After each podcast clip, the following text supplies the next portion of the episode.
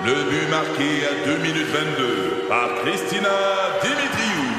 Avec l'aide de Sebastiano Brunet, Lucie Beaulieu, Tarek Malki, Jenny Agostino, Edith Chen, Emmanuel Jean-Pierre. Au hockey, comme en immobilier, pour réussir, ça prend toute une équipe. Et avec vos 5000 courtiers Remax, la force du réseau roule pour vous. Remax est heureuse de s'associer à Martin McGuire et Danny Dubé pour vous présenter le tout nouveau balado Bon Match. C'est 23. L'essentiel de Louis Lacroix pour ne rien manquer de l'actualité. Cette belle température va amener un paquet de monde en vacances aujourd'hui, euh, puisqu'il y aura 150 000 travailleurs québécois de la construction qui euh, vont prendre euh, deux semaines de congé à partir d'aujourd'hui. En fait, c'est des travailleurs de la construction, mais il y a aussi des entreprises là-dedans, évidemment. Là, les, euh, par exemple, il y a beaucoup de tout ce qui touche au secteur de la construction généralement en profite pour fermer boutique pendant deux semaines. Et donc, des milliers de personnes vont se retrouver aussi sur les routes du Québec. Alors, soyez soyez vigilants. Et dès midi aujourd'hui, 150 000 salariés, 20 000 employeurs de l'industrie de la construction de partout vont tomber en vacances pour deux semaines. Et ces gens-là vont dépenser, tenez-vous bien, 553 millions qui leur ont été versés en chèques de vacances.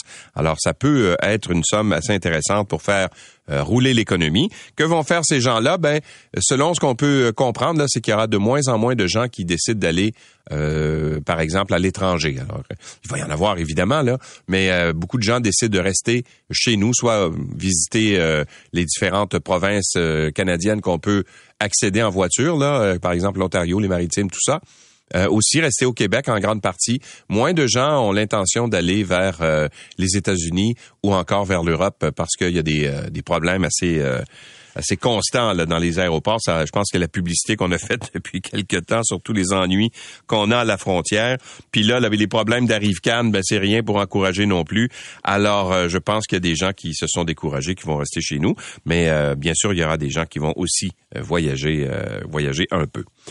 Euh, et aussi, ben, en marge de tout ça, ben, il y aura euh, bien sûr euh, la surveillance qu'on va faire relativement au virus. Hier, on a eu une conférence de presse du docteur Luc Boileau, le directeur national de la santé publique, et je posais la question à savoir jusqu'à quel point le festival d'été a été un vecteur de propagation du virus dans la région de Québec. Il y a eu euh, des augmentations fulgurantes euh, à Québec. On parlait de 61% d'augmentation des cas de COVID-19. C'est le BA5, là, un nouveau, nouveau sous-variant d'Omicron, si on veut, qui est euh, en cause dans bien des cas. Eh bien, la forte transmission a été générée dans la capitale pendant le festival d'été par une grande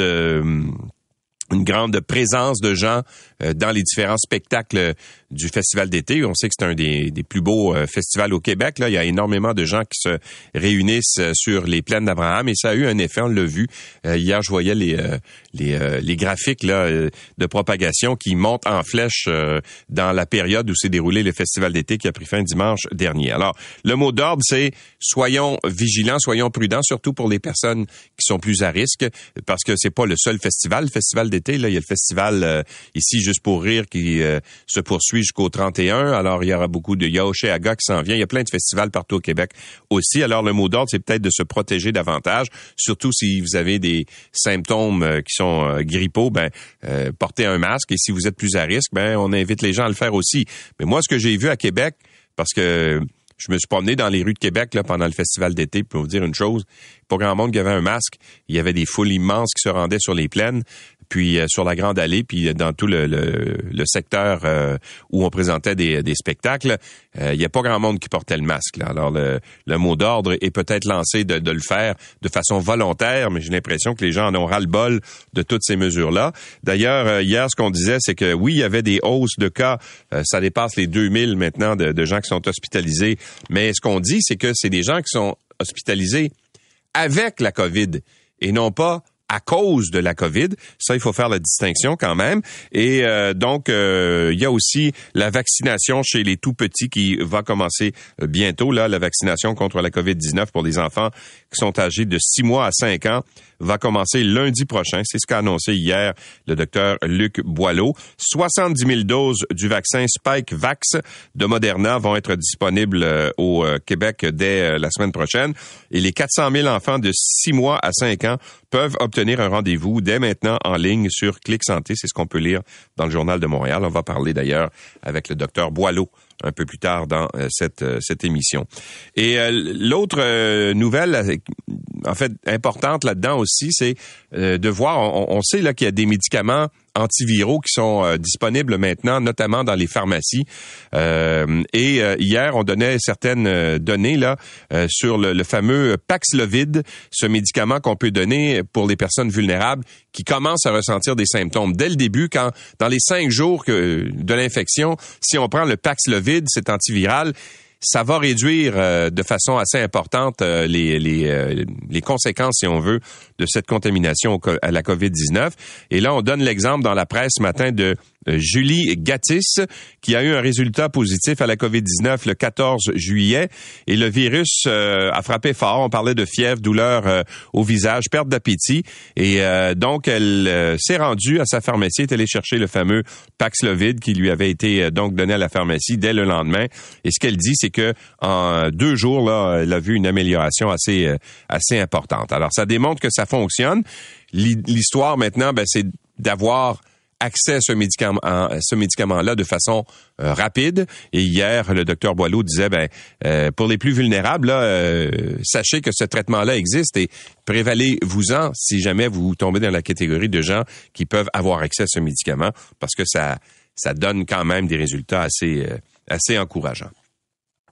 Bon, à part ça, bien sûr, euh, on revient dans la presse plus sur euh, cette fameuse histoire euh, de l'humoriste Philippe Bond qui a été accusé par huit femmes de gestes inappropriés à connotation sexuelle. Et l'une des huit euh, accusatrice de l'humoriste et comédien Philippe Bande d'inconduite sexuelle dans ce reportage qui a été publié hier, va porter plainte contre lui pour des gestes qu'elle aurait subis à Gatineau. C'était en 2007. Souvenez-vous de l'histoire. Cette dame s'appelle Lisa Matthews. Elle avait rencontré euh, Philippe Bande euh, en marge d'un spectacle là-bas. Et puis, à un moment elle s'en va au bar là, du casino. puis, bon, il y a d'autres personnes autour. Puis, Philippe Bande est là. Puis, ils prennent un verre. Puis, tout va bien. La conversation se déroule bien, puis elle décide d'aller à la salle à la salle de bain aux toilettes et Philippe Band l'a suivi et selon euh, ce qu'elle a raconté, elle l'aurait agressée sexuellement alors qu'elle était dans les cabines de toilettes. Et ce qu'elle racontait hier dans la presse, c'est que deux semaines après l'événement, elle s'est rendue à la police de Gatineau pour porter plainte.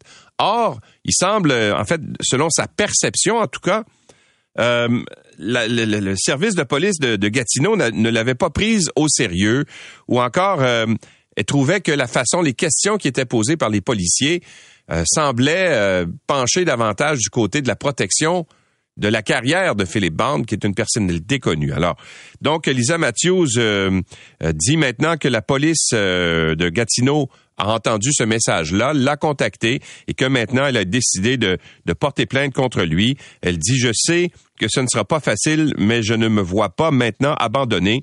Si je ne vais pas au bout de ça, c'est comme le laisser gagner, peu importe le dénouement, qu'il soit reconnu coupable ou pas coupable. L'important euh, pour moi, c'est de dire que j'ai vécu euh, ce que j'ai vécu et euh, que ça cesse. Donc, alors elle va poursuivre donc dans sa plainte contre Philippe Bande. Et c'est hier également, ce qu'on a appris bien sûr, c'est que il y a euh, plusieurs entreprises qui avaient des relations d'affaires avec l'humoriste qui ont décidé de, de cesser euh, leur euh, relation avec lui. En parallèle, Bell Media a annoncé qu'elle rompait ses relations d'affaires avec l'humoriste de 43 ans. Il était animateur à Énergie là-bas, donc il ne sera plus là sur l'heure du midi. Bell Media a aussi annoncé la suspension de la diffusion des entrevues, des performances individuelles sur toutes ces plateformes. Alors, autant la télévision à nouveau que à Énergie, Philippe Bond ne sera plus ne sera plus disponible. La compagnie Evenco, le, qui euh, présentait les spectacles de l'humoriste, a annulé tous ses spectacles. Et hier, sur nos ondes, vous avez entendu euh, le, vice-président au contenu francophone du euh, groupe Juste pour rire, Patrick Roson, qui était, qui était présent en studio, qui a reconnu que depuis 2020, on avait retiré Philippe Band de la programmation parce que il y avait des rumeurs qui couraient à son sujet. Également, Patrick Roson nous a aussi dit que il y avait de plus en plus de gens qui ne voulaient pas travailler avec lui. donc, on a décidé de cesser la, comment dire, la relation d'affaires aussi avec Philippe Bond. Et il y a Comédia qui est aussi un autre euh, promoteur de, de, comment dire de spectacles et de festivals d'humour, euh, cette fois dans la région de Québec, qui a indiqué qu'elle avait pris ses distances avec l'humoriste de 43 ans bien avant les révélations euh, qui ont été faites dans la presse. Donc on savait que ça courait depuis un certain temps et les relations d'affaires maintenant sont terminées. Deux histoires intéressantes dans le Globe and Mail ce matin. D'abord en page A3 dans le Globe and Mail, on apprend que l'Allemagne aurait peut-être fait un peu de chantage, j'allais dire. C'est à la limite du chantage, en tout cas quand on, décortique euh, l'article en question, euh, pour euh, convaincre le gouvernement de Justin Trudeau de hum, libérer, si on veut, les fameuses turbines là, pour les envoyer sur le, gazoduc russe. Donc, dans cet article du journal Globe and Mail, on apprend que la ministre des Affaires extérieures de l'Allemagne, a dit que, en fait, euh, que Berlin avait prévenu Ottawa que si on ne libérait pas ces fameuses turbines, il pourrait y avoir des impacts importants sur l'aide militaire qu'on allait apporter à l'Ukraine. Ce qu'on disait, là, la dame s'appelle Anna-Lena euh, Beerbock, c'est la, ministre euh, des Affaires extérieures, des Affaires étrangères de, l'Allemagne, aurait dit au Canada que si on n'envoyait pas cette fameuse turbine euh, qui fait en sorte que les approvisionnements en gaz de la Russie vers l'Allemagne sont limités, eh bien, ça pourrait faire en sorte que la population là-bas se rebiffe contre l'aide envoyée à l'Ukraine et donc, on pourrait suspendre l'aide militaire envoyée à l'Ukraine. Évidemment, on sait que l'Ukraine, face à la Russie, a besoin de l'aide internationale pour être capable de s'approvisionner en armes, de s'approvisionner aussi euh, en munitions. Alors, euh, il semble, en fait, elle a fait cette déclaration sur les ondes d'un média euh, qui s'appelle RND en Allemagne. Ça s'est passé mercredi. Et elle dit qu'il y avait eu justement des discussions en ce sens-là avec le gouvernement Trudeau en disant, si vous ne nous envoyez pas cette fameuse turbine, ben les gens en, Europe en général pourraient se rebiffer et faire en sorte que l'Ukraine ne reçoive plus d'aide euh, militaire ou, d'aide euh, justement pour combattre la Russie. Alors ça ressemble à une forme de chantage. Et donc, est-ce que c'est ça qui a convaincu Est-ce que le gouvernement de Justin Trudeau, en d'autres termes, a euh, cédé à ce chantage, ben ça y ressemble, ça y ressemble fortement. Et toujours dans le Globe and Mail, cette fois la une, ce qu'on apprend, c'est que bon, vous vous souvenez, il y a deux semaines, la compagnie Rogers a eu des gros problèmes avec ses serveurs, de sorte qu'il y a des, euh, des, euh, des milliers, des centaines de milliers euh, de gens qui sont abonnés à Rogers, soit par leur téléphone cellulaire ou autre plateforme, qui n'avaient plus accès au service, eh bien, euh, Rogers a euh, réagi assez rapidement. On a remplacé le responsable des technologies le, vice-président aux technologies de, de Rogers euh, ben, s'est vu montrer la porte. C'est un vétéran des télécommunications qui s'appelle Ron McKenzie qui va le remplacer et qui va être donc responsable des systèmes qui supportent plus de 12 millions de clients de euh, Rogers, c'est la plus importante compagnie de télécommunications au Canada. Donc, il va remplacer Jorge Fernandez, qui avait joint les rangs de Rogers euh, il y a quatre ans et qui euh, venait, lui, du groupe Vodafone, un groupe de téléphonie qui est plus présent en, en, Europe. Et donc, il était responsable de la division technologique de, de, de, en fait, du Royaume-Uni. Et donc, lui est maintenant remplacé par Monsieur Mackenzie, qui va avoir le, comment dire, le, le, le, le, le travail, le boulot de renforcer, si on veut, techniquement les euh, services de Rogers. Et ça, ça survient à quelques semaines de la comparution de Rogers devant le CRTC pour expliquer ce qui s'est passé avec cette fameuse panne. Alors, il n'y a pas de... Je pense qu'on a trouvé un bouc émissaire, puis on a dit on l'a jeté en dessous de l'autobus, puis maintenant, on a un nouveau, euh, un nouveau vice-président. Et euh, ailleurs, dans les autres quotidiens, euh, parlons de la direction de la course euh, au Parti conservateur, Pierre Poilièvre, qui a refusé la main tendue par Jean Charest, qui voulait avoir un troisième débat dans cette course-là. Et Pierre Poilièvre, non seulement a refusé euh, ce, ce, troisième débat, mais il a trouvé que c'était gênant de la part de Jean Charest de demander ça. Il dit c'est pas de la faute de notre campagne si le débat du parti à Edmonton a été largement perçu comme un exercice gênant. Et donc le parti a choisi une personnalité médiatique de l'élite laurentienne libérale, l'ex-journaliste Tom Clark, pour modérer le débat à Edmonton. Et au lieu de poser des questions sur les politiques, il a posé des questions inutiles comme quel livre lisez-vous ou quelle série écoutez-vous en rafale? C'est ce qu'a dit Pierre Poilièvre. Il dit on n'assistera donc pas à un dernier affrontement entre lui et Jean Charest. Alors, il euh, faudrait qu'il se fasse valoir euh, autrement. Et euh, à part ça, ben ça c'est une autre histoire qui est assez intéressante et inquiétante en termes. Je parlais de Rogers tout à l'heure, mais vous savez qu'au mois de mai dernier, le collège Morancy euh, dans le secteur de Laval s'était fait euh, euh, j'allais dire arnaquer, mais on appelle ça hacker, pirater si on veut, Montmorency. Euh, donc, s'était fait arnaquer ou cyberattaquer par un groupe qui est allé euh, télécharger des données sur ses serveurs. dans le journal de Montréal ce matin, ce qu'on apprend, c'est que les données volées au Collège Montmorency sont en vente actuellement sur le dark web par des pirates qui menacent de les diffuser. Alors, ce qu'ils ont fait, c'est qu'ils ont euh, publié sur euh, leur page une partie des informations qui avaient été dérobées en mai dernier et là, il demande une rançon euh, pour que, pour éviter qu'on retrouve l'ensemble des données euh, sur le euh, dark web et que ce soit rendu public. Alors, évidemment, il y a des fraudeurs là-dedans qui pourraient en profiter pour soutirer des informations personnelles. On retrouve entre autres des communications entre employés, des plans, des factures qui proviennent du collège Montmorency, le numéro de cellulaire d'une employée également, son courriel, signature d'un fournisseur qui sont au nombre des, des éléments qui sont accessibles. Alors, qu'est-ce qu'on fait dans une situation comme celle-là? Est-ce qu'on fournit, est-ce qu'on paye la fameuse rançon pour éviter que ça se retrouve euh, euh, en données publiques, là, et que tout le monde y ait accès, puis que les fraudeurs puissent en profiter? Mais là, en faisant ça, évidemment, on se retrouve à financer, si on veut, des, des, des criminels, carrément. Alors, il y a quand même euh, un, questionnement moral à se poser, à savoir si on va de l'avant avec ça ou si on hésite euh, à le faire. Alors, le collège euh, Montmorency qui se retrouve dans une situation délicate et même les gens, bien sûr, qui pourraient être victimes de cette fraude-là aussi se retrouvent dans une drôle de situation. L'essentiel de Louis Lacroix pour ne rien manquer de l'actualité.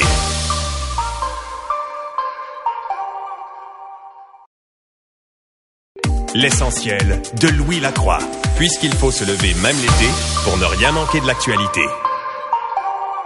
À seulement quelques jours de la venue du pape François au Canada, l'Assemblée des Premières Nations Québec-Labrador a tenu hier à réitérer l'importance des excuses du pape envers les survivants des pensionnats pour euh, autochtones lors de sa visite à Québec qui va se dérouler du, euh, du 27 au, 29 euh, juillet.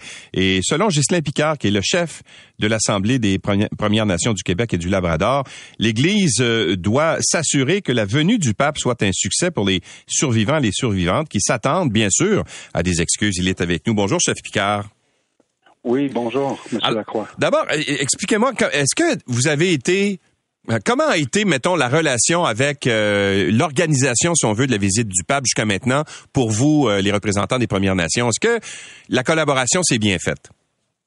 Ben écoutez, dans, dans la mesure où on est devant un événement qui prend normalement un an, un an et demi à préparer, alors qu'on avait à peine, je dirais peut-être un, mois, six semaines, euh, la collaboration a été parfois difficile, mais je pense qu'on arrive finalement au même objectif, tout le monde, là, à quelques jours, à six jours de, avant l'arrivée du pape François à Québec. et il y a, en fait, il y a bien des détails qui méritent l'attention, je pense, euh, autant de nous-mêmes que de l'Église, parce que au niveau logistique, euh, si ce n'était que ce point-là, euh, c'est plusieurs centaines, voire des milliers de personnes qui se déplacent au moment même où on se parle ce matin vers Québec. Donc, ça demande, ça demande une, logistique quand même assez impressionnante. Là. Et on, sait que Saint-Anne-de-Beaupré, c'est un lieu de pèlerinage annuel pour plusieurs nations mm-hmm. déjà. Mais vous comprenez qu'avec euh, la présence du pape François cette fois-ci, là, euh, c'est des, chiffres qui sont multipliés. Donc, euh, il y a toute la réalité aussi autour des, personnes qui sont là. Beaucoup de survivants, des survivants d'un certain âge, avec une mobilité réduite. Donc, dans certains cas, des personnes qui ne parlent ni français ni anglais, donc une langue autochtone. Il y a tout ça là, dont il faut tenir compte, des détails qu'il ne faut pas négliger surtout. Ben, justement, restons dans la logistique avant d'aborder le message, là, mais dans la logistique, moi je voyais la semaine dernière quand on a donné les détails de la façon dont euh, on va les, les, les gens euh, vont se rendre à, à Sainte-Anne-de-Beaupré, là. Euh, il va falloir, pour des raisons de sécurité, que ces gens-là se rendent dans, des endroits de, rassemblement, entre autres à Exposité à Québec, vers 4 heures du matin pour ensuite être amenés dans des espèces de minibus vers Sainte-Anne-de-Beaupré. Il y a des gens, comme vous le dites, là, qui sont euh, des survivants des pensionnats euh, qui sont assez âgés, donc qui peuvent avoir une santé plus fragile. Ce sera pas facile pour ces personnes-là d'être, de, de, en fait, d'assister à cette rencontre-là dans ces conditions-là. Ben, tout à fait. Et bon, ce qu'on nous a assuré déjà au départ, puis ça, c'est pour, pour moi, c'est une bonne nouvelle, c'est qu'il n'y a pas un survivant qui qu'on va retourner là. Donc, on va faire en sorte de recevoir tout le monde, indépendamment du nombre. Mais comme vous le dites, bon, les, navettes, euh, je pense, euh, la plage qui est prévue, c'est entre 5 heures et 7 heures du matin. Donc, une fois arrivé sur le site, c'est pas moins de, de, deux heures d'attente. Là. Mais euh, ce qu'on nous a assuré aussi, c'est que ces personnes-là pourront être accompagnées, notamment les personnes qui seront euh, désignées pour être à l'intérieur de la basilique pour euh, la messe qui sera célébrée par le pape François. Donc, ça, c'est une bonne nouvelle parce que les accompagnateurs, finalement, pourront aller placer euh, les personnes qui, qui les accompagnent, les, aînés, et par la suite se retirer. Et la même chose, une fois la messe terminée, bon, pourront euh, retourner les chercher. Donc, en, termes d'organisation, c'est quand même un peu plus rassurant, je dirais. Bon, mais c'est un voyage de pénitence, comme disait le pape François euh, la semaine dernière, en fait, dimanche, dans son allocution à, à, la place Saint-Pierre à Rome.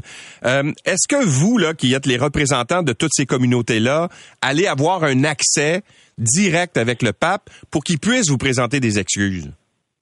Ben écoutez, euh, c'est ce que c'est ce qu'il nous reste finalement à savoir euh, aujourd'hui. Sans doute qu'on ne saura pas une fois qu'on le saura seulement lorsque euh, ça se passera. mais on, comprend aussi qu'à Québec, parmi les trois sites qui ont été désignés au, Canada, Edmonton et Iqaluit, il, il semble que Québec, à ce moment-ci, soit la seule place où il y aura une audience privée limité à 20 personnes pour euh, des raisons de sécurité, comme vous le disiez un peu plus tôt. Euh, bon, est-ce que ça va être à ce moment-là? Est-ce que ça va être à, la messe? C'est un peu euh, la question qui demeure grande ouverte aujourd'hui. Là. Euh, mais c'est clair pour nous que oui, les excuses doivent être prononcées parce que la guérison finalement appartient à tout le monde, euh, qu'on soit à Edmonton, Iqaluit ou à Québec. Et, euh, Donc c'est ce que c'est ce à quoi s'attendent les, survivants. Mais vous vous attendez à quoi comme excuse, chef Picard? C'est quoi le message qui serait acceptable pour les Premières Nations? Ben, pas pour reprendre au mot certains commentaires que j'ai déjà entendus, mais ce que les gens recherchent, c'est vraiment la sincérité. Hein, euh, derrière les paroles qui seront euh, prononcées. Euh, lorsque le, pape a reçu notre délégation, ça fait maintenant plusieurs semaines, à Rome, le message avait été réitéré à l'effet que oui, si le voyage au Canada se confirme, ben, les excuses doivent être euh, également répétées au, Canada. Donc, euh, c'est ce qu'on entend aujourd'hui. C'est ça le plan de notre point de vue à nous, non? Euh, et, toujours en mettant vraiment, en portant vraiment l'attention sur les survivantes et les survivants. C'est vraiment qu'à eux qu'appartient bon, les excuses, mais le pardon aussi, c'est pas, c'est pas à nous comme représentants là.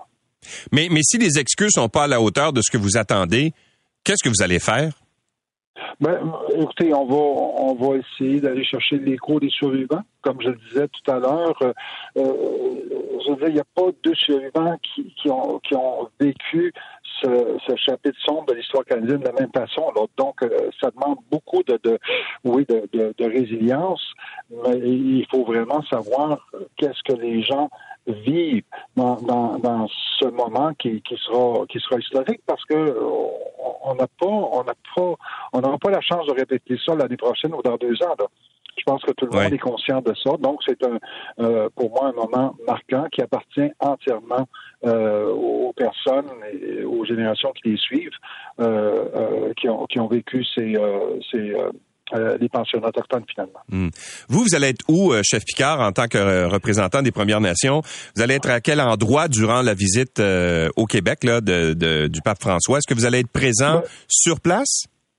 ben, ben, écoutez, moi, je serai à Québec à, compter de, de mardi soir prochain. Il y a différentes étapes prévues euh, pour euh, le séjour à Québec. Euh, bon, à l'aéroport, il, y a une rencontre notamment qui, est peut-être un peu plus de nature politique avec les évêques et les cardinaux. ça, c'est après Saint-Anne-de-Beaupré le 28 et il y a évidemment l'audience privée. Moi, j'ai toujours été très clair à l'effet que la priorité doit être accordée aux survivants. Donc, toutes les places où, les chiffres sont, restreints, où les places sont, sont restreints, ben, c'est vraiment euh, aux survivants euh, de les occuper. Nous, on va être autour, euh, en retrait en quelque sorte. OK, donc vous voulez encadrer ça, bien sûr, mais vous voulez laisser la place aux gens qui ont vécu vraiment le, drame là, euh, des pensionnats autochtones. Vous voulez les mettre de l'avant et que ce soit eux qui reçoivent les excuses du pape et non pas vous directement au nom de, de ces gens-là, c'est ça? Ben, tout à fait. C'est des personnes qui, qui, qui, se permettent des milliers de kilomètres là, pour être là. Je pense que euh, la priorité, de, de toute évidence, leur revient. Euh, il y a une marche également qui euh, qu'on appelle la marche des, euh, des survivants. 275 kilomètres entre Mastoyache à Wendake. Des, des, centaines de, de, de, personnes qui vont y prendre part. Est-ce que est-ce que vous faites partie de cette délégation-là qui, qui va participer à cette marche-là? Moi, je, comme je le disais plus tôt, je, devrais être à Québec en, en, soirée le 26 et normalement la marche arrive à Wendake en fin de journée, mais il y a un dernier trajet euh, qui, qui part de Wendake vers les plaines d'Abraham le 27, euh, à peu près, euh, qui va sans doute à peu près coïncider avec l'arrivée du, du, pape à Québec. Moi, je serai de cette marche-là pour le, dernier droit. Là. Et la marche, comme vous le dites, bon, c'est une marche de guérison aussi. Et je pense que c'est aussi pour relever peut-être l'importance de, de, cette étape-là pour nos populations pour essayer sans doute de faire comprendre un peu le, vécu des survivants des pensionnats à, la grande majorité québécoise également. Ouais. Euh, J'ai un auditeur qui m'écrit qui se demande pourquoi, malgré ce que les euh, Premières Nations ont vécu avec euh, les congrégations religieuses, pourquoi la, la, religion est toujours aussi importante auprès des, des Premières Nations? Ben, je pense que ça fait partie, c'est une partie de la réconciliation. Hein. Euh, je, veux dire, il y, a, il y, a, des gestes qui ont été posés. Oui, c'est l'Église et le Vatican qui, qui sont euh, ciblés, mais en même temps, euh, les individus, puis c'est vraiment quelque chose qui appartient aux individus euh, Euh, il, y a, il, y a, beaucoup de ces personnes-là qui ont réussi finalement à faire un peu le, le, le, la réconciliation entre leur passé spirituel et finalement ce que ce que ce que ces personnes-là vivent avec l'Église catholique aujourd'hui. mais encore une fois, c'est vraiment un choix qui appartient aux mmh. individus et, et, et ça, nous, on, on le respecte tout à fait. Monsieur Picard, merci d'avoir été avec nous et bonne chance pour cette rencontre. Espérons que ce sera à la hauteur de vos attentes. Merci de m'avoir reçu. Au revoir. Au revoir. Ghislain Picard est le chef de l'Assemblée des Premières Nations du Québec et du Labrador. L'essentiel de Louis Lacroix, puisqu'il faut se lever même l'été pour ne rien manquer de l'actualité. Je posais la question hier à savoir euh, si euh, la hausse qu'on notait dans la région de Québec est assez importante euh, des cas de COVID-19, mais c'était directement relié au festival d'été où pendant à peu près une dizaine de jours, là, des dizaines de milliers de personnes se sont rassemblées sur les plaines d'Abraham et sur les scènes, les différentes scènes qui avaient été installées dans la ville de Québec. Il y a des spectacles on, on frôlait les, les 100 000 personnes. Est-ce que ça a eu une incidence? Ben, il semble que oui. Le docteur Luc Boileau est directeur national de la santé publique. Bonjour, docteur. Bonjour, M. Lacroix. Alors, c'est assez facile de faire le lien, hein, Québec avec la hausse et le festival d'été. Ben, c'est assez facile, oui et non, dans le sens que je veux quand même dire qu'on n'a pas fait une étude là, euh, approfondie sur tout ça, mais mais l'indicateur qui est euh, assez parlant, c'est ce sont les travailleurs de la santé qui, euh, notamment dans les grands établissements, le, le CHUC qui est plus sur plusieurs installations, il y a des gens qui ont qui ont contracté la COVID, puis lorsqu'on leur demandait quelles étaient les activités récentes qu'ils avaient faites, ben ça coïncidait là, dans les deux jours, trois jours précédents, beaucoup avec des une présence au festival d'été. Puis tant mieux, d'une certaine manière, qu'ils puissent profiter de ce festival-là, qui est un événement extraordinaire. Euh, puis ils ont besoin aussi de, de faire d'autres choses. Puis euh, on fait aucun reproche de ce côté-là, ça va de soi. Mais mais on remarque là, que c'est un événement qui a permis la propagation de ce virus-là, qui cet été s'installe beaucoup au Québec. Là, ça va mieux là un petit peu. Là, on sent qu'on atteint un plafond là, pour nos hospitalisations, mais c'est pas euh, euh c'est pas c'est pas étonnant là que un virus aussi contagieux puisse euh, rejoindre beaucoup de monde lorsqu'on est si nombreux ensemble, même si c'est dehors. Là, hein. il y a de la ventilation dehors évidemment, mais lorsqu'on est très près puis qu'on on, on chante, on n'a pas de masque évidemment, on s'amuse puis tout ça, ben il y a, y a, ce qui vient avec aussi. On peut contracter ce, ce genre de virus-là. Ouais, circule autant que. Mais mais, mais docteur Boileau, moi, je, là je vous entends depuis euh, bon quelques temps là dire ben maintenant il faut que les gens se responsabilisent eux-mêmes. Puis hier j'entendais votre message qui disait ben si vous êtes à risque portez donc un masque dans les festivals. Euh, puis euh, si vous voulez pas contaminer les autres. Puis si vous êtes porteur, vous avez des, symptômes grippaux, allez pas dans un festival, ça va de soi. Mais moi, je suis allé au festival d'été au cours des, dernières semaines, ben, pendant le, festival d'été, je me suis promené à Québec, tout ça. Me dire une chose, le message n'a pas l'air de passer parce qu'il n'y a pas grand monde avec des masques. Ça, euh, je pense que c'est très vrai. Euh, moi-même, euh, je, n'ai pas été à Québec, mais lorsque je me promenais dans d'autres endroits, j'ai remarqué qu'il n'y avait pas beaucoup de gens qui avaient des, des masques. Il y en avait quelques-uns. sont surtout les gens qui sont plus à risque, qui peuvent porter un masque. Euh, puis ceux-là se reconnaissent. Toutefois, je dois vous dire que ceux qui sont très à risque, ils y vont pas. maintenant, ça a circulé auprès des gens qui n'ont pas généralement de très haut risque d'avoir une maladie grave. Et puis, c'est juste qu'eux autres, une fois qu'ils l'ont, ben, ça peut se transmettre à d'autres et à d'autres et à d'autres. Et finalement, on rejoint des gens qui, eux, sont moins bien vaccinés, ont plus de problèmes de santé. Et ça nous donne euh, l'effet qu'on a, c'est-à-dire une augmentation beaucoup des cas et une augmentation euh, qui est plus concentrée dans certaines régions du Québec. Québec, euh, la grande capitale, elle, est, elle a été plus atteinte dans les derniers jours, mais ça devrait se replacer bientôt. Bon, mais je vous entends, on s'est parlé il y a deux semaines, docteur Boileau, puis vous nous disiez, oui, on va atteindre, on est en train d'atteindre un plateau. Puis là, encore une fois, vous dites, on va atteindre le plateau. Est-ce que les, euh, les, les prévisions que vous faisiez sont un peu en retard, en fait? La réalité est un peu en retard sur les prévisions que vous aviez faites euh, il y a quelques semaines. Ben, en fait, il y a, à peine euh, deux, trois semaines, là, on se disait au début du mois de juillet que ça devrait tourner durant le mois de juillet. C'est ce qu'on vit là en ce moment. On est, on a dépassé la mi-juillet, puis on a des signes réels de, que, que c'est en train de tourner. ça tourne moins dans certaines régions, Québec, là, on en parlait il y a quelques instants, bien sûr, mais pour, pour euh, plusieurs autres, là, on sent que c'est en train de tourner. Et euh, c'est sûr que ça va tourner, ça va baisser. Mais en attendant, ce qui est, ce qui est frappant, c'est de voir que euh, c'est pas du tout la même chose que les autres vagues. Vous savez, les autres vagues, ça montait, montait, montait, puis ça tombait en pic comme ça. Ici, ça, ça a monté plus lentement, mais ça a monté sérieusement. Et on atteint un plateau qui va être plus long, puis ensuite ça va redescendre. C'est un virus qui, qui qui s'est transformé, là, qui est beaucoup plus contagieux, moins virulent. Puis on est l'été. Et là, avec la période qui s'annonce dès aujourd'hui de grandes vacances pour plusieurs, euh, ça devrait diminuer les contacts. Hein. C'est, un, peu particulier, mais ça devrait diminuer les contacts, les vacances, parce que les gens font font différentes choses, sont surtout dehors. Alors, on, va voir ça baisser. Mais, mais c'est pas une situation facile et encore moins pour les gens qui travaillent dans le secteur de la santé. C'est vraiment difficile. Bon. Est-ce que un des risques, c'est pas les nombreuses réinfections? Parce que ce qu'on se disait auparavant, puis même avec l'Omicron, le premier, la première version, si on veut, d'Omicron, là, on est rendu à BA5, là. C'est dire à quel point il y a des sous-variants de ce, de ce variant-là. Euh, est-ce que les réinfections, c'est pas la chose qui vous surprend le plus? Maintenant, là, c'est rendu monnaie courante que les gens attrapent la, euh, la COVID, soient infectés à la COVID-19, alors qu'ils l'ont eu euh, dans les dernières semaines. Ça, c'est, est-ce que c'est un aspect qui vous inquiète? ça ne nous inquiète pas, c'est une évidence, puis vous le soulignez très bien, c'est très fréquent. Les réinfections de personnes qui ont eu la COVID au mois de janvier, au mois de mars, on en a beaucoup. L'avantage, c'est que lorsqu'il, ben en fait, bien sûr, il y en a qui en font puis qui c'est très dur, mais pour la majorité euh, et non la totalité, c'est une expression plus fruste, c'est-à-dire moins lourde.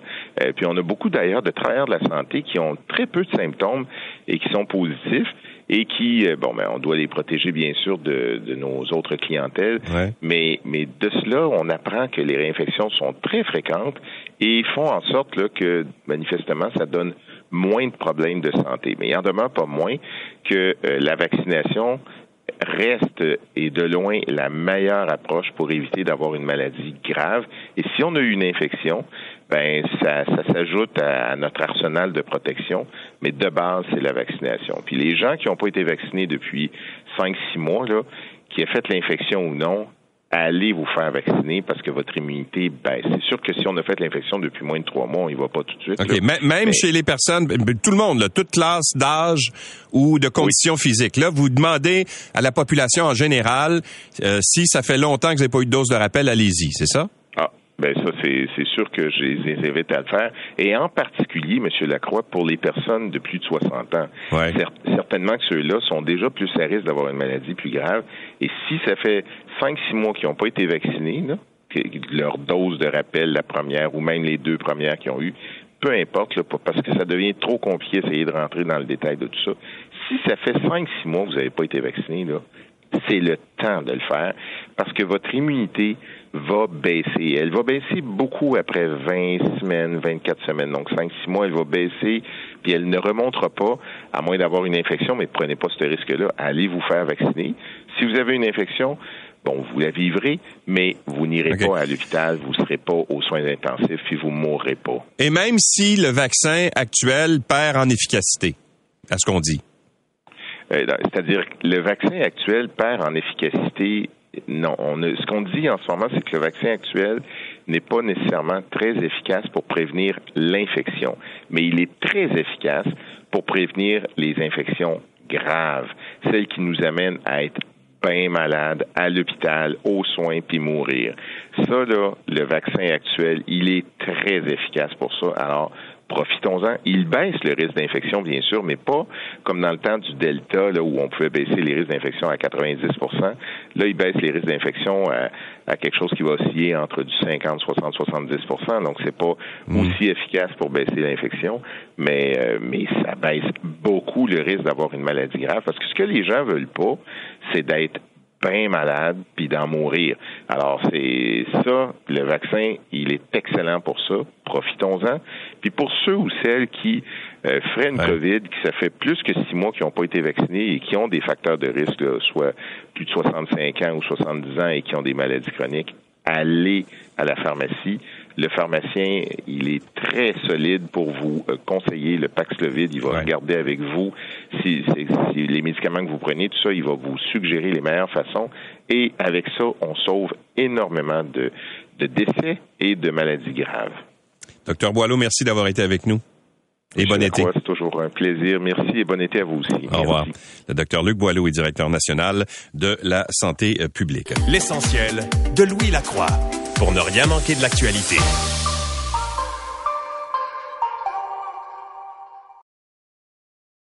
L'essentiel de Louis Lacroix, puisqu'il faut se lever même l'été pour ne rien manquer de l'actualité. Bon, euh, on en a parlé tout à l'heure avec le docteur Boileau. Il dit qu'il y a beaucoup de, gens euh, du secteur de la santé qui sont infectés euh, en ce moment, notamment dans la région de Québec, là, des gens qui, bien sûr, travaillent auprès des, patients bien souvent et qui souffrent de la COVID. mais là, il y a des nouvelles mesures pour essayer de garder justement ces gens-là au travail parce que, évidemment, il y en a beaucoup qui sont fatigués aussi, rendus à bout de souffle. Alors, le gouvernement a annoncé qu'on allait rémunérer les heures supplémentaires au, au taux et demi, au taux double. Alors, est-ce que ça satisfait la Fédération interprofessionnelle de la santé du Québec? On parle au vice-président Jérôme Rousseau. Bonjour, Monsieur Rousseau. Bonjour, Monsieur Lacroix. Alors, juste pour revenir un peu sur ce qu'a dit Dr Boileau, vous le constatez, vous, là, parmi vos membres, qu'il y a davantage de, de personnel soignant qui est euh, atteint de la COVID en ce moment? Oui, oui, oui, comme le reste de la population, puis en fait, comme les professionnels en soins, les gens qu'on représente, des infirmières, des infirmières auxiliaires, des inhalothérapeutes, des perfus, qui sont directement auprès de la clientèle, c'est sûr que le personnel, oui, euh, est contaminé aussi à la COVID, mais un effet particulier présentement, considérant qu'il manque beaucoup de personnel. Ce qu'on demande, malgré que les gens soient atteints de la COVID, puis j'entendais les pubs là, tantôt du gouvernement, on dit pas aux professionnels en soins de rester dix jours à la maison. Des fois, on ramène les gens après deux, trois jours qui sont COVID positifs. Par contre, on leur demande de porter un N95 et ils reviennent travailler avec la COVID. Et ça, est-ce que c'est accepté par euh, comment ça passe cette euh, comment dire cette politique de rappel là Est-ce que les membres l'acceptent? Ben, en fait, ils l'acceptent parce qu'ils n'ont pas le choix. C'est la demande de l'employeur, ils la respectent, mais c'est sûr qu'on trouve ça un peu incohérent avec les mesures qu'on demande à l'ensemble de la population. Et inévitablement, ça amène des risques de transmission auprès de la clientèle qui est plus vulnérable. Donc, c'est sûr que les gens le respectent, mais ça amène son lot d'incompréhension, encore une fois, dans la gestion de la pandémie, du personnel de la santé versus le reste de la population. Bon, Québec a annoncé cette semaine, euh, en fait c'est mercredi, là, qu'on allait euh, porter au taux double la rémunération des heures supplémentaires plutôt qu'au taux habituel de 150% Alors, est-ce que uh-huh. ça c'est bien perçu? Parce que, en fait, ce qu'on veut de cette euh, façon de faire là ou de cette annonce là, c'est de garder les gens au travail, j'ai l'impression. Là. Alors, est-ce que ça peut fonctionner? Ben oui, à bon an, mal bien avant la pandémie, chaque été a toujours été extrêmement difficile dans le réseau, on le sait. Donc, euh, depuis à peu près dix ans, chaque été, le gouvernement instaure souvent des mesures pour être capable de faciliter la, rétention du personnel. C'est ça, que les gens en fassent un peu plus durant la période de l'été. Nous, au mois de mai, on avait déjà demandé au ministre Dubé, hey, qu'est-ce qu'on fait pour cet été-là? On le sait, après deux ans de pandémie, ça s'annonce extrêmement difficile. Il n'y a rien qui a été fait. Finalement, effectivement, mercredi, on nous annonce que dès ce vendredi, dès ce soir, le taux supplémentaire sera, payé à taux double. Donc, oui, c'est une bonne mesure. C'est clair que ça encourage des gens qui hésitaient peut-être à faire un temps supplémentaire pour être capable de combler un besoin. Excellent. Cependant, ça arrive au beau milieu de l'été. On a déjà une bonne partie de l'été. Les gens sont fatigués. Donc, ça arrive malheureusement un peu tard, cette mesure-là. C'est un peu ça qu'on dit. C'est une bonne mesure, mais encore une fois, la mesure, ce qu'on explique peut-être plus ou moins aussi, c'est qu'il y a des conditions aussi. là. Donc, il y a plein de mesures qui, des fois, peut-être des gens, malgré qu'ils vont faire un temps supplémentaire, n'auront pas nécessairement le droit à la rémunération à taux double. Bon, il y avait eu des problèmes là, dans la, première vague de rémunération euh, euh, offerte par le, par le gouvernement là, dans le paiement des heures supplémentaires qu'on faisait. Est-ce que ça c'est réglé en ce moment? Non, il y a encore beaucoup d'erreurs et beaucoup de retards euh, sur toutes les formes de paiement. Euh, oui, on a réglé la, grosse partie du paiement des salaires liés à la dernière négociation, donc l'application des salaires, mais il y a encore beaucoup d'erreurs puis de rattrapages sur différentes mesures qui ne sont pas encore payées complètement. Donc, euh, c'est un, probablement, en tout cas, j'ose espérer à tout le moins que ce paiement-là à taux double va clairement s'impacter tout de suite et que les, gens du réseau vont tout de suite le voir sur leur paye les semaines qui suivent. Mais euh, effectivement, c'est pas tout régler les problèmes de rémunération puis de, paiement actuellement. Bon, euh, évidemment, on avait essayé d'amener des mesures pour éviter le temps, euh, le temps supplémentaire obligatoire.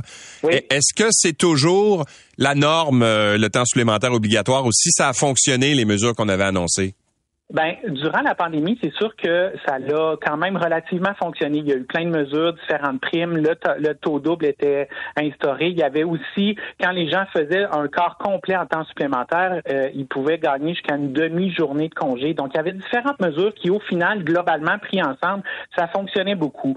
Mais l'urgence sanitaire qui a terminé au mois de juin, il y a beaucoup de mesures qui ont cessé à partir du début juin. Et là, oui, le temps supplémentaire et le temps supplémentaire obligatoire a augmenté énormément.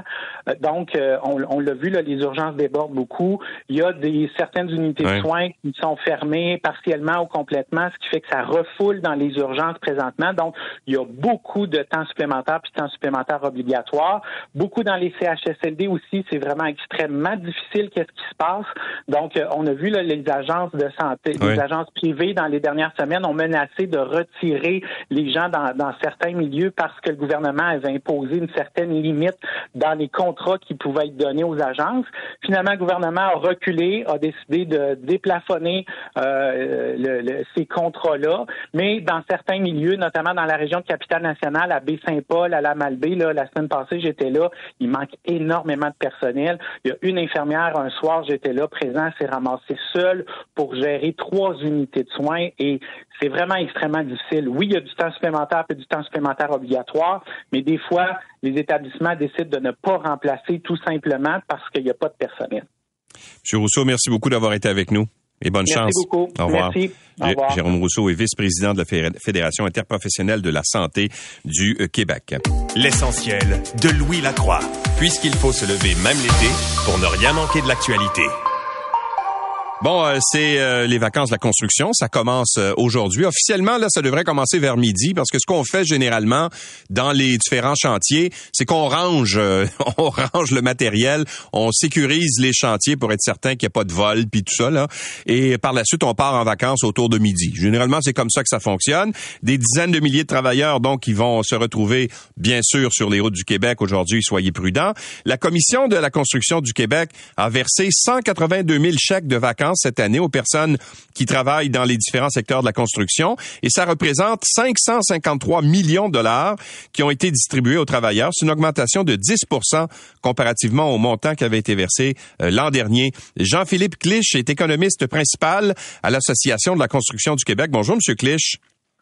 Bonjour, M. Lacroix. Alors, c'est beaucoup d'argent dans l'économie du Québec, ça, quand même? Oui, c'est beaucoup d'argent. Ça a été distribué euh, déjà là, il y a quelques semaines. Donc, euh, les, travailleurs ont pu commencer à en bénéficier. Là, ils vont avoir leurs deux semaines de vacances. Euh, donc, on est très contents. Je voudrais quand même faire un petit clin d'œil aux entrepreneurs en construction. Moi, je travaille à l'Association de la construction du Québec. On est une association d'entrepreneurs.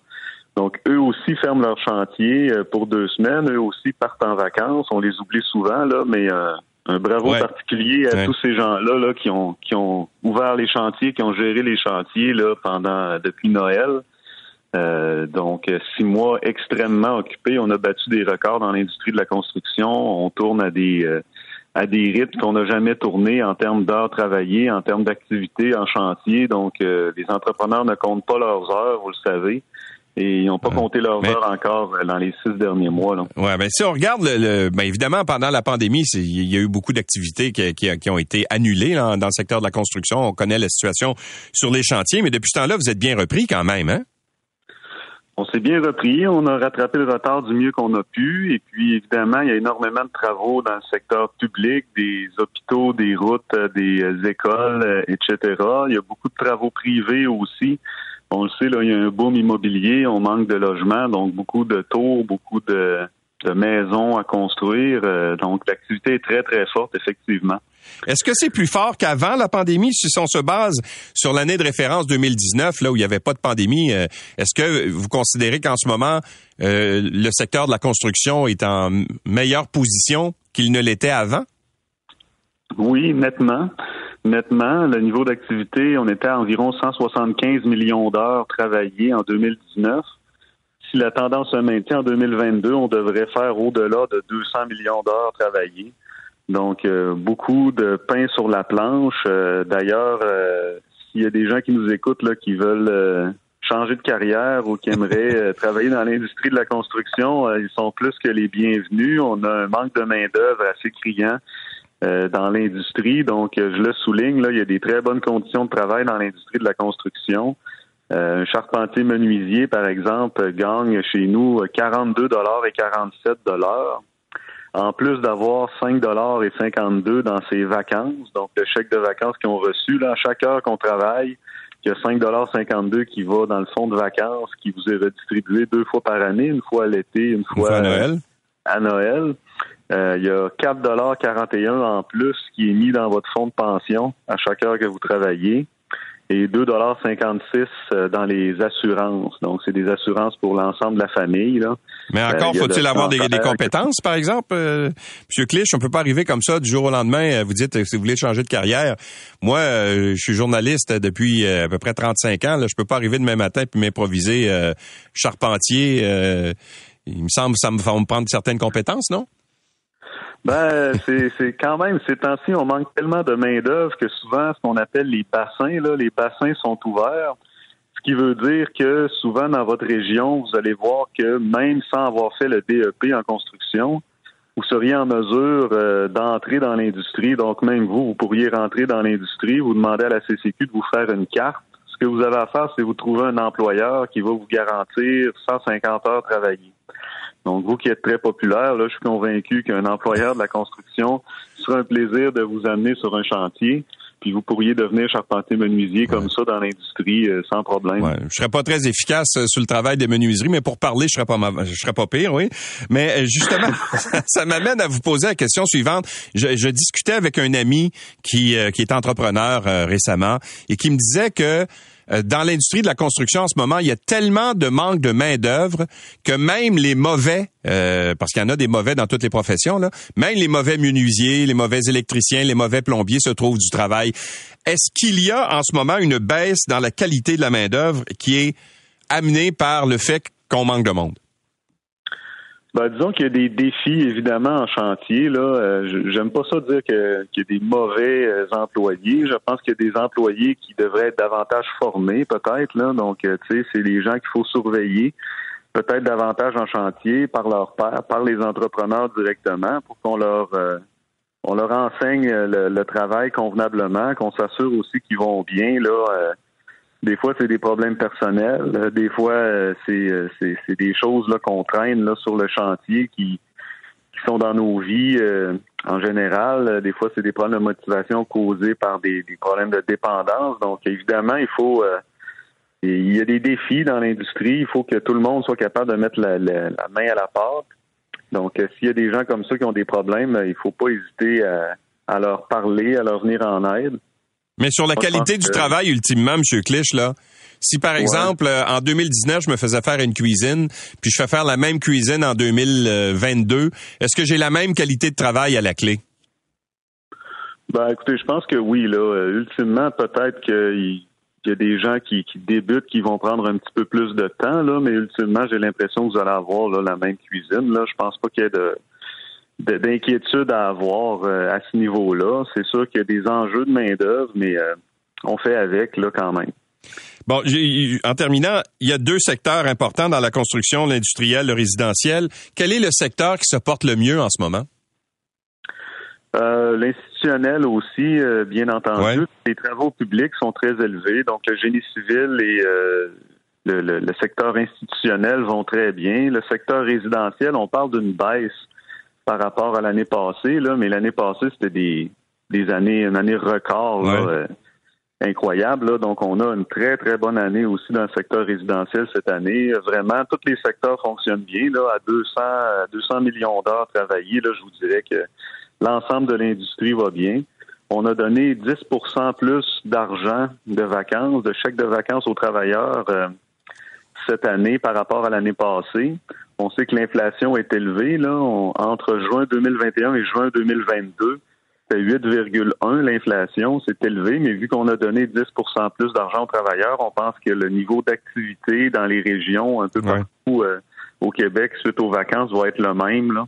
Donc, euh, ne pas s'inquiéter. Puis, euh, écoute, encore une fois, là, bonnes vacances à l'ensemble des travailleurs. C'est nos employés. ils sont chers reposez-vous bien, reposez votre corps, arrivez euh, en pleine forme. Euh, oui, parce que ça sera pas euh, facile en revenant. C'est ça le message que vous leur lancez. Absolument. Puis, non, non, écoutez, ça va bien se passer, on en est convaincus. Il y a des travaux, tout le monde fait son 40 heures ces temps-ci, donc tant mieux, c'est bon pour l'économie, c'est bon pour eux. Puis félicitations, bien sûr, particulier aux entrepreneurs en construction là, qui ont à gérer énormément de travaux, énormément d'activités. Merci beaucoup, M. Clich, d'avoir été avec nous et bonnes vacances de la construction. Ça me fait grand plaisir. Bonnes vacances à tous. Au revoir. Jean-Philippe Clich est économiste principal à l'Association de la construction du Québec. Il représente les entrepreneurs. L'essentiel de Louis Lacroix, puisqu'il faut se lever même l'été pour ne rien manquer de l'actualité. On va donc euh, maintenant se, tourner vers, euh, en fait, un, un, fait divers, mais qui, qui est assez important. Euh, souvent, c'est des personnes âgées qui sont les plus vulnérables dans des situations comme celle-là. Un mois après l'arrestation de huit suspects qui utilisaient un, un stratagème bien rodé pour s'emparer des cartes bancaires de personnes âgées et du mot de passe également de celles-ci dans les arrondissements d'Anjou, de Montréal-Nord et de Saint-Léonard, ben, le service de police de la ville de Montréal constate que le problème s'est déplacé plus au sud-ouest de la ville euh, on a décidé de combiner les efforts d'enquête, euh, ceux de la prévention, pour euh, essayer de sensibiliser la clientèle qui est visée par cette fraude, pour expliquer un peu de quoi il s'agit. Steve Bellil, pardon, est commandant de la section des crimes économiques du SPVM. Bonjour. Est-ce qu'on dit Belzil ou, c'est Belzil, hein, monsieur C'est ça, hein? Belzil, oui. Je suis désolé de vous avoir débaptisé. Alors, c'est quoi la fraude au juste? Parce qu'il y a des gens, de ce que je comprends, qui se font même passer pour des policiers, c'est ça? Oui, ben là, pour venir au dossier présent, c'est le faux, faux représentant, comme on appelle. Donc, euh, c'est des gens qui communiquent avec euh, des personnes âgées, une personne par téléphone, et euh, lui dit qu'il y a eu des transactions euh, dans son compte bancaire frauduleuses et euh, demande à la personne de remettre sa carte bancaire ainsi que son NIP dans un enveloppe et que quelqu'un va passer souvent une personne de Post Canada. Et je tiens à préciser que Post Canada n'est pas impliqué du tout. Et c'est ça, c'est que la carte est remise à ce moment-là, dans les minutes suivantes de l'appel.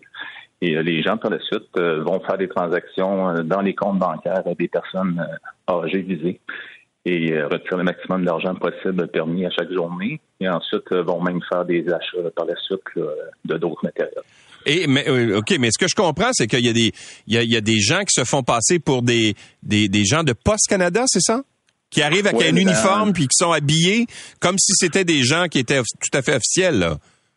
Oui, effectivement, qu'un dossard ou une casquette de Post Canada qui est pris à des endroits qu'on peut on peut pas spécifier et euh, passe au domicile des gens et récupère l'enveloppe ainsi que le NIP et vont faire euh, des crimes par le suite. Et jusqu'à maintenant, la, la, fraude rapporte jusqu'à combien à ces gens-là? Est-ce que vous avez une idée du montant moyen là, qui est dérobé? Euh? Ben, ça, ça dépend toujours de la capacité des gens, de l'argent qu'il y a dans les comptes de chaque personne, mais on parle de milliers de dollars là, facilement pour euh, les personnes, oui. Ah oui, hein, c'est assez, c'est assez sérieux, c'est assez important. Et, est-ce que vous avez réussi à identifier ces personnes-là, la tête de ce réseau-là, parce que ça semble être euh, bien organisé. Souvent, on entend des fraudes, les gens sont de l'extérieur, mais là, ce que vous nous comptez, c'est que c'est des gens d'ici qui le font, là, s'ils envoient des gens sur place. Oui, vous savez, c'est des gens d'ici euh, du Québec. Euh, c'est différents groupes, euh, souvent des jeunes, des groupes dans la vingtaine qui travaillent ensemble. Et c'est à l'échelle de la province. On travaille avec le comité provincial de la lutte contre les fraudes, avec les autres services de police. On échange beaucoup d'informations. que la fraude, vous savez, ça se limite pas à, une ville, c'est à l'ensemble de la province, même au niveau national. Alors évidemment, je pense que les, mesures de base doivent être rappelées. Là, vous donnez jamais votre NIP à qui que ce soit sous aucune considération. Hein? Non, c'est ça. Il faut dire que les, aucune institution va demander, un, de remettre une carte bancaire, ou plutôt demander de la détruire. Et ensuite, euh, c'est ça, le NIP, on le dit, on va le répéter, il faut jamais remettre notre NIP à qui que ce soit, même mon téléphone, euh, en aucun cas, les institutions bancaires vont le demander. Souvent, si les gens sont contactés, on conseille de demander un numéro pour rappeler les gens, de ne pas céder à la pression, à la rapidité. C'est souvent ça qui fait que les gens se font prendre. Et je profite de l'occasion pour euh, dire à votre auditoire qui ont des parents âgés, c'est de faire la prévention avec eux, de leur en parler. Si des situations comme ça arrivent, ben, de ne pas hésiter de de leur dire de contacter et de les contacter. Ils peuvent aussi contacter les corps de police locaux également. Mais vous avez combien, combien de plaintes vous avez jusqu'à maintenant pour, euh, pour pour une fraude comme celle-là? Est-ce que c'est c'est il y en a tous les jours? Oui, ben on peut parler de dossiers, oui, tous les jours. Dans le dernier dossier qu'on a fait d'enquête, euh, on a regroupé euh, plus ou moins 140 transactions frauduleuses qui ont eu lieu dans l'est de l'île. Le présentement, dans le cas présent, on était rendu à une quarantaine de dossiers euh, dans le dernier mois. Fait que, euh, on a pris action rapidement pour ben justement prévenir les gens parce que dans le fond, notre seul moyen de, rejoindre les gens, de faire la prévention, ben, c'est par euh, la voie des médias. On vous remercie de prendre le temps de, nous laisser faire notre prévention auprès des gens. Et on sensibilise aussi l'institution financière également qui sont des bons partenaires, qui sont les, nos yeux, nos oreilles aussi, qui peuvent euh, nous aider à l'occasion. Hein, Et bien sûr, on, joue beaucoup sur euh, en fait la, la, crédulité ou en fait la naïveté peut-être des, euh, des personnes qui ont moins sont moins familiers, disons-le, avec la, la, technologie bien souvent. Hein? Oui, vous avez effectivement raison. C'est une de nos priorités dans notre organisation et de notre de l'unité à vous, à nous, au niveau des personnes âgées et des jeunes également. Fait que euh, notre équipe d'enquêteurs travaille fort d'arrache-pied pour euh, aider ces personnes-là qui sont plus vénérables. M. Belzil, merci beaucoup d'avoir été avec nous et d'avoir sensibilisé les gens à cet effet. C'est un plaisir. Merci à vous. Au revoir. Steve Belzil est commandant de la section des crimes économiques du euh, service de police de la ville de Montréal. L'essentiel de Louis Lacroix. Merci d'avoir été avec nous. On se donne rendez-vous demain. C'est 23.